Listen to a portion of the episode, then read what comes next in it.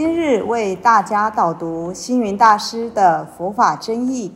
本套书有三册：第一册《佛法义理》，第二册《佛学思想》，第三册《佛教常识、佛门形式》。总共三百多个主题。大师以各种譬喻言说、引经据典，将佛教的教理、仪制、名相、应用等，直唱佛陀教法慈悲、智慧、平等的精神。此即是给人欢喜、信心的人间佛教。各位佛光人，各位护法居士，大家吉祥。今天的主题是临终关怀。临终关怀是现代社会上的一些有心人士所提倡，他们希望借由宗教关怀与医疗照护。帮助一些即将往生的人，在临终之前得到身心两方面的妥善照顾，甚至对临终者的家属也提供一些看护上的协助与心灵上的安慰，帮助他们度过这人生中最难忍受的生离死别的悲伤时刻。但佛教对于生死应该是生死一炉的。其实，在过去的佛教寺院里，人临终了，他认为这并不是什么了不起的事。出家人对于生死应该放下，没有什么关怀不关怀的。你死了以后，弄张毯子包裹起来。然后抬到后山去土比火葬，全寺的大众也都不知道，一个人就这样离开世间了，也没有人说闲话，因为大家都是萍水相聚，也不讲究彼此之间的你关怀我，我关怀你的。当然，也有一些修道的人。他们是生死如游戏一般，所以离开世间的时候，也有种种特殊的意象。例如，邓颖峰飞西禅师倒立而亡；又如普化禅师游戏人间，跟信徒宣布在什么时间将在东门或南门或西门或北门往生。他能预知往生的时刻，又如德普禅师让弟子办斋祭祀，他要看看祭祀的情况，并且享用过祭祀斋后才安然而逝。像传子和尚，则吹笛进入烟坡，覆舟而逝。这些禅师高僧们，有的人生死安详。有的人作画，有的人无疾而终。在佛教里，有不少宣扬、赞美这许多往生者的意象，却少有提倡临终关怀的意识。不过，现在的社会讲究人我的关系，讲究人生的富乐，就是死亡离开世间，也需要给他关怀的。就如过去佛教里也有西方堂、如意疗、塔院，提供对往生者的照护，虽不及今日安宁病房的普及和效用，但其实佛教早有对往生者的临终助念，甚至今日佛光山的万寿园也设有安宁病房。说到安宁病房。我认为理想的安宁病房应该要有一间静室，让病患可以躺卧在床上，聆听轻慢的佛教梵拜，让他能在悠扬的诵经念佛声中离世而去。患者之外，也有他的眷属及有关人士，就算是出家人吧，他也有道友。因此，应该在往生堂的隔壁设立一个空间，作为眷属们吃住的地方，以便大家轮流照顾即将往生的人。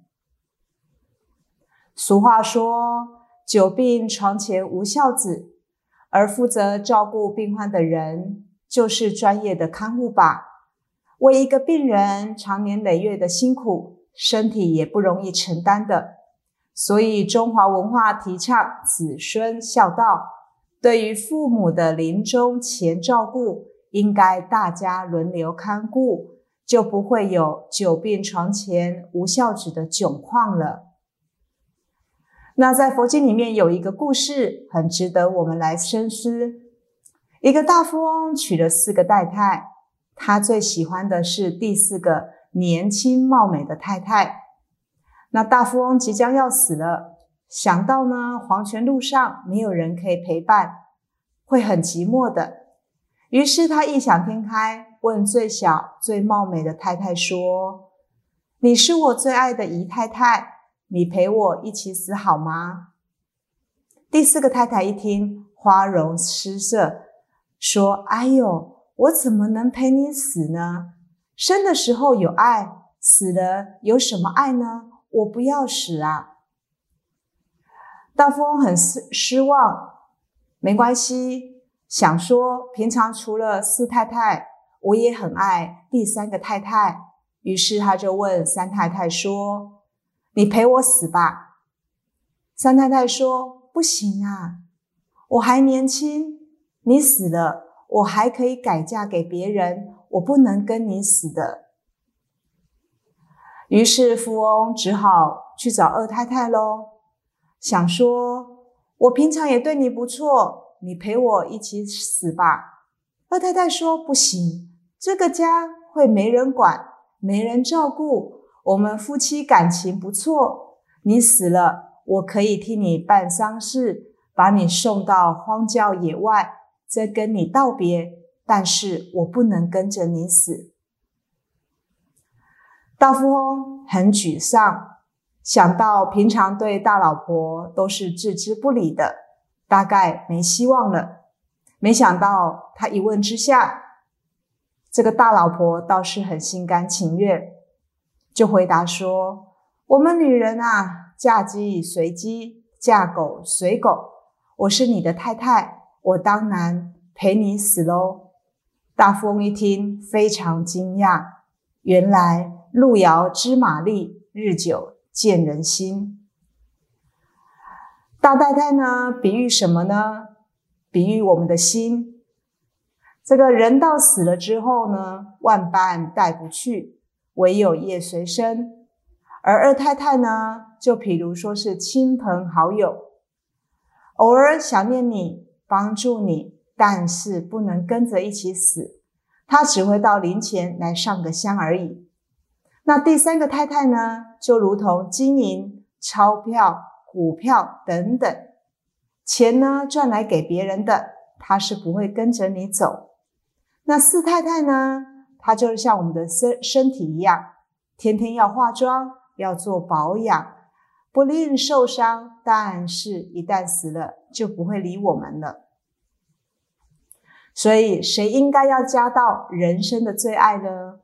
我想，就如同大富翁问了最后的大太太一样，只剩下他愿意与他生死与共，而这个大太太就是我们的这一颗心，到最后要往生的时候，还是这一颗心跟着我们。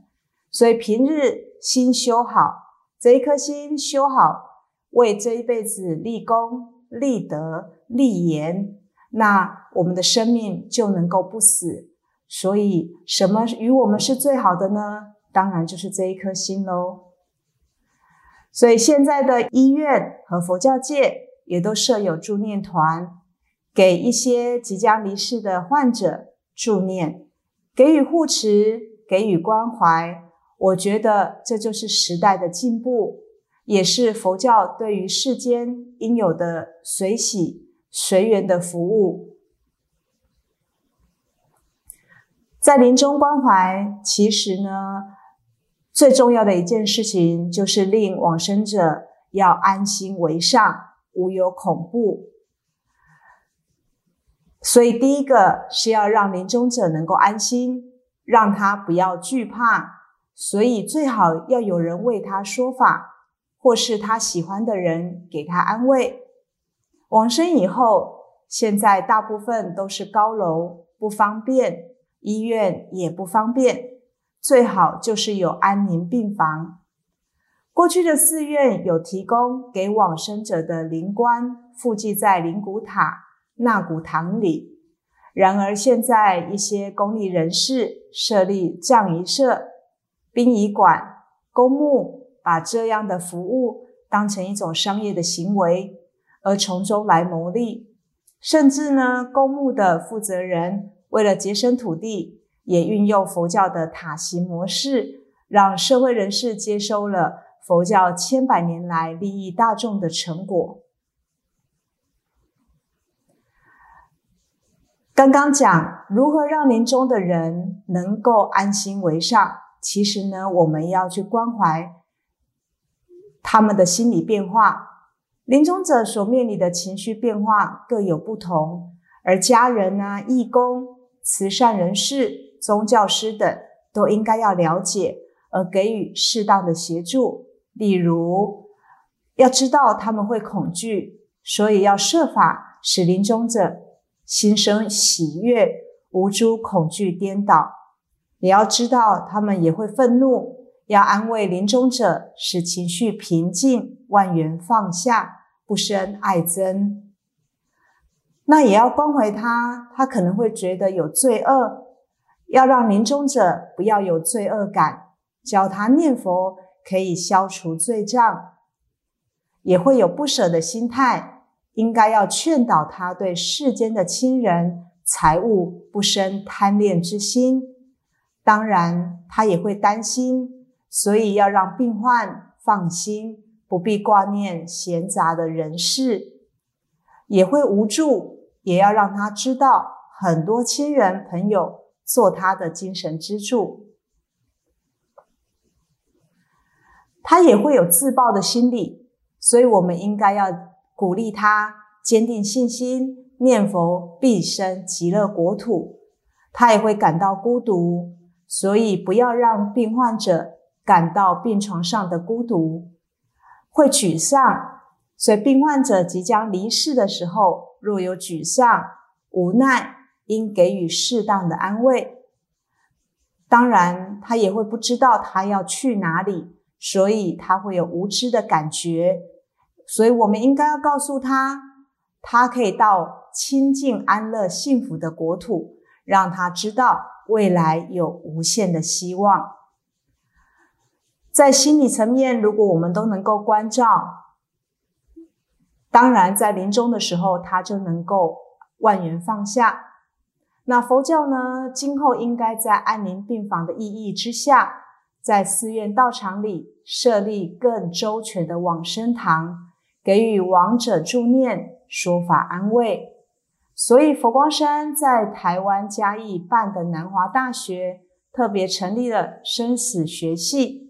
就是为了解决人生的两大问题，一个是生，一个是死，让生者能够不感到亏欠，不太麻烦，不留遗憾的处理丧葬的事情，让亡者也能在师友眷属的帮助之下，在佛号声、诵经声中安详的离世。这种生亡两利的佛事。就是了生托死。